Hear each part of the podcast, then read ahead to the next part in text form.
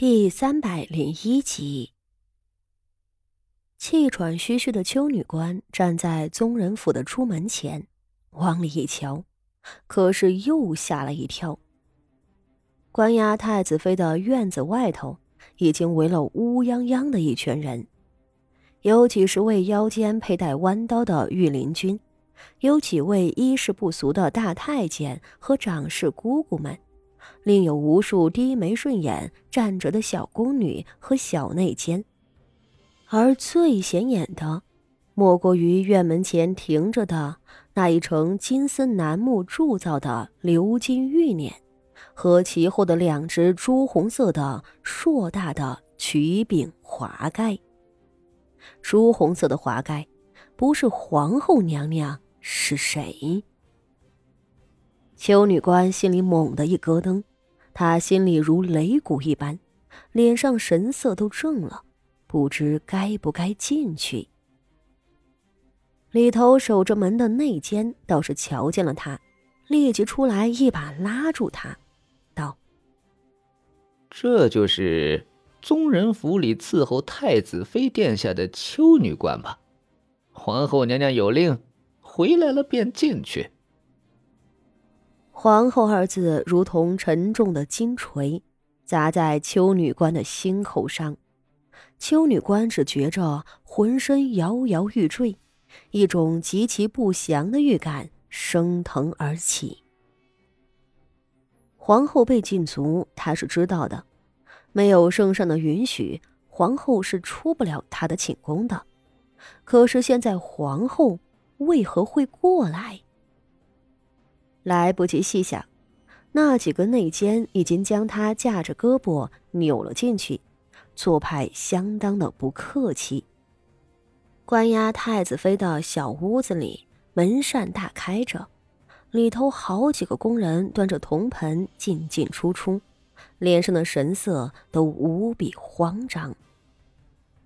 邱女官被人按着跪在了外头厅堂的角落里，压着她的人道。且先跪着戴罪。在这个角落里，还有十几个女官都跪在这里。刚跪下来的邱女官身上尚且完好无损，他们这些人就没这么幸运了，人人脸上都是青紫的伤痕，应是掌嘴所致。另有三个女官半死不活的趴在地上，后背上淋淋的血，把衣裳。都浸透了，也不知是受了什么样的刑具。邱女官瞧着这等架势，心里最后一份希望都破灭了。她只是个受人指使的奴婢，不明白上头主子们到底在做什么。但她明白的是，自己这个小小奴婢，很快就会成为这场斗争的牺牲品了。不管是皇后翻身，还是誉王得胜，他们这群人恐怕都出不了宗人府的门了。邱女官脑中昏昏沉沉，入宫多年的历练，使得她在生死面前绝不会轻易放弃。她开始搜肠刮肚的思索活命的办法，只是不约片刻。他又被两个力气大的内奸扭着胳膊拖起来了，这回一路拖到了里头就寝的屋子。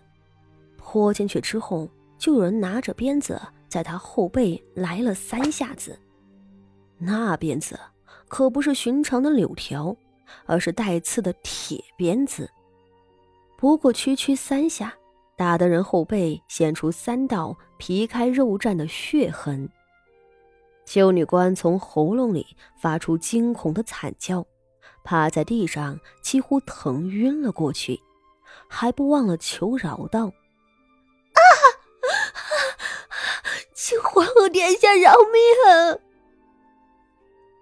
屋子还是那个屋子，只是因着皇后的到来，门窗都洞开了，整个屋子里亮亮堂堂的。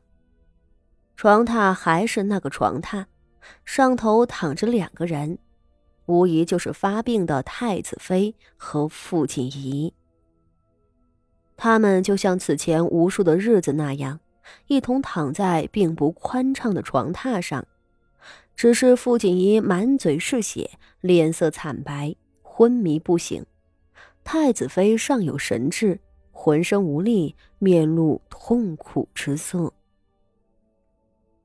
皇后就坐在他们床边上的一把椅子上，狭小的空间，简陋的桌椅。皇后对此倒是没有丝毫的嫌恶的意思，她认真的盯着眼前跪着的女官。慢慢的道：“你就是王秋云。”王秋云疼得浑身冒汗，勉强道：“是是奴婢。这个贱婢胆敢给太子妃殿下和荣安县主投毒，真是罪不可赦啊！”一把清亮的女声毫不客气的插了进来。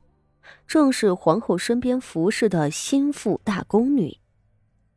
大宫女冷眼看着邱女官。皇后殿下何须与她废话，扔进那报室里，七十二道刑具一一的招呼一番，可不是什么都吐出来了。这话把邱女官吓得魂飞魄散，她疯狂的一下一下的磕头。啊！奴婢冤枉，奴婢冤枉，奴婢没有谋害主子啊！啊，嗯嗯。只是下一瞬，那嘴巴就叫人给堵上了。随后，他就看见皇后轻轻的抬了一下手，先前的两个内奸便立即上来，将他往外拖。邱女官没命的挣扎。他知道皇后是默许的意思了，他要被拖去的地方是报室。